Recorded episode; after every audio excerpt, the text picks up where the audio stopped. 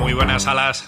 Decano, aquí está el decano del Colegio de Periodistas de Andalucía. Vamos a continuar con el tema, el melonaco gordo que abriste la pasada semana sobre el futuro, la viabilidad y ahora ser del periodismo. Sí, hablo del negocio, hablo de eh, los que estudian periodismo ahora van a ser periodistas o van a engrosar las listas de la principal empresa del país, las listas del paro. Eh, directamente. Pero vamos a hablar hoy del cambio de paradigma dentro del consumo del periodismo. Efectivamente, Salas. Eh, algunas veces hemos comentado en esta escuela de periodismo que, vivimos en un cambio de paradigma eh, que nos impide vislumbrar la luz al final del túnel. estamos en medio del bosque vemos árboles, pero no somos capaces de atisbar cómo de grande es el bosque. Ahora mismo nos encontramos en una situación cambiante y sin posibilidad de conocer hasta dónde van a llegar estos cambios. En buena medida yo creo que, este cambio de paradigma ha, sido provocado por las redes sociales y probablemente se trata de un efecto pernicioso, otro más de estas plataformas que, brindan no solo al público en general, yo me voy a centrar en nuestros jóvenes, la sensación de sentirse bien informado. Que una cosa es estar bien informado y otra cosa es pensar que se está bien informado, que no es lo mismo.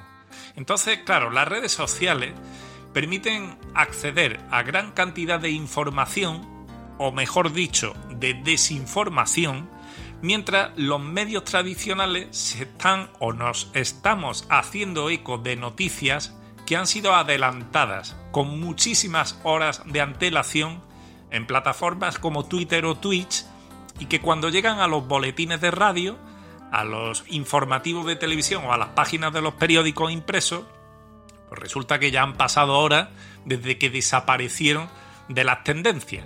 Es decir, que esto es otra de las caras de lo que se ha dado en llamar comunicación líquida, que es una práctica preponderante en un mundo marcado por la instantaneidad, la inmediatez y la incertidumbre. Los nuevos públicos, los jóvenes, cada vez están más acostumbrados a repartir su atención en varias pantallas a la vez.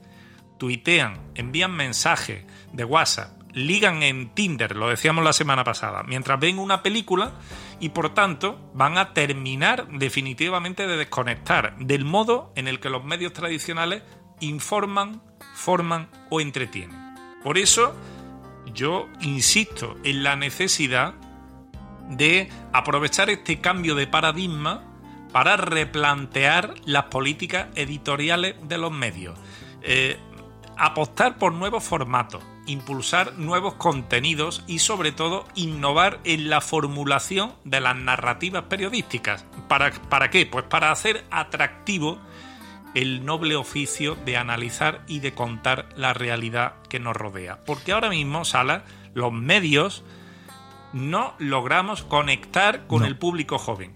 No podemos hacerlo y probablemente sea, evidentemente, una parte de culpa la tendrá ese público joven, pero no podemos ser tan necios de culpar solo al receptor.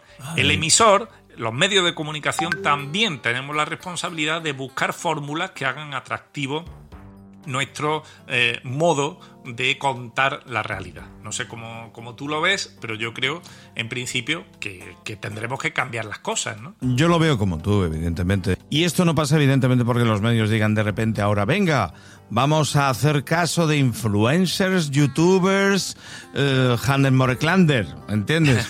No, esa no es la solución. Y la solución tampoco está en seguir apostando por un medio que está, y voy a ser muy duro, prácticamente la prensa escrita, la de papel, es un walking dead, es un muerto viviente. Claro, yo leía hace unos días que según una encuesta publicada a profesionales del sector, eh, estos profesionales del sector que están trabajando ahora le dan una vida útil de 20 años.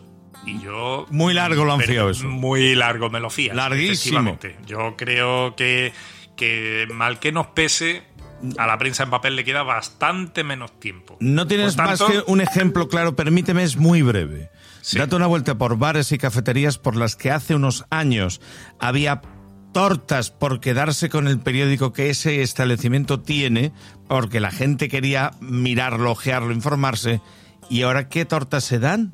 Si está el periódico encima de la barra de la cafetería de turno, muerto de risa.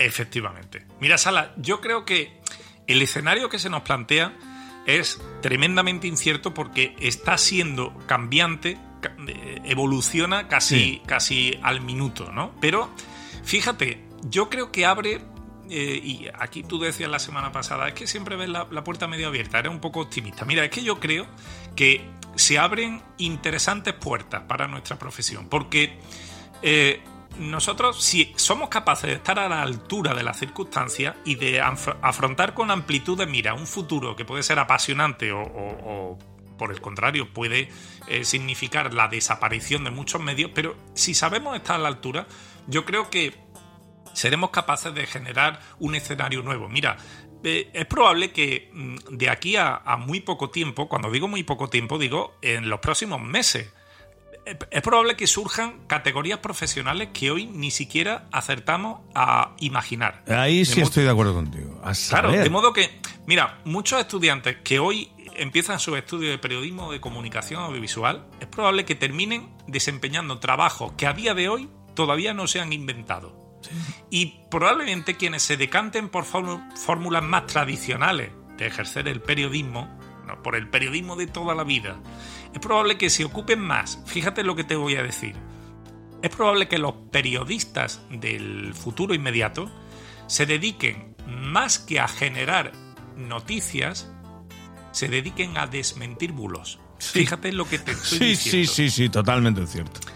Porque, porque eh, Salas, ya lo hemos dicho alguna vez, la proporción de mm, información falsa ¿no? Que es una mm. tautología, porque si es falsa no es información. Es que ya casi todo el mundo conoce las fake news. Las, fake news. todo eso. La proporción es por cada ocho eh, noticias falsas en, redes sociales hay dos noticias verdaderas, por así decirlo, 8 a 2. De manera que, eh, y, subiendo, salas. Y, subiendo. De manera que habrá un momento en el que eh, la sociedad requiera profesionales formados que se dediquen no tanto a generar noticias, sino, sino a desmentirlas, ¿no? Mm. Y por eso digo, eh, Salas, y si te parece podemos dejar aquí el asunto, por eso digo que yo creo que que de la mano de la universidad, de las empresas periodísticas y de los colegios profesionales que también desempeñamos una labor importante, yo creo que tenemos que reinventarnos, porque sin negar los, mm. claro, sin negar los efectos perniciosos que Internet ha podido generar en las empresas informativas, también es justo subrayar que Internet representa una extraordinaria oportunidad para muchos profesionales en búsqueda de empleo que difícilmente podrían ejercer el periodismo en unos medios más ocupados, en esquilmar sus plantillas que en contratar a nuevos empleados. Por tanto, yo lo que propongo, Salas, es darle una pensada a esto e intentar conectar con los nuevos públicos también eh, desarrollando una nueva manera de contar la realidad y que de este modo podamos desarrollar una profesión que yo insisto, pese a todo lo que la critico, pero la critico porque la quiero. Es la mejor profesión del mundo y evidentemente es más necesaria que nunca. Qué gran razón tienes, decano, querido Juan Pablo Bellido. Y además en esta escuela de periodismo así lo demuestras cada semana. Y te deseo lo mejor, pero en siete días aquí espero otra lección, ¿eh? Aquí estaremos, Alas. ¿Quiere que vaya a avisarle? Si es tan amable. Tercer piso, sala de prensa. ¿Cómo? ¿Un periodista? Entonces no juego. No son horas, con José Luis Salas en Onda Cero. No son horas.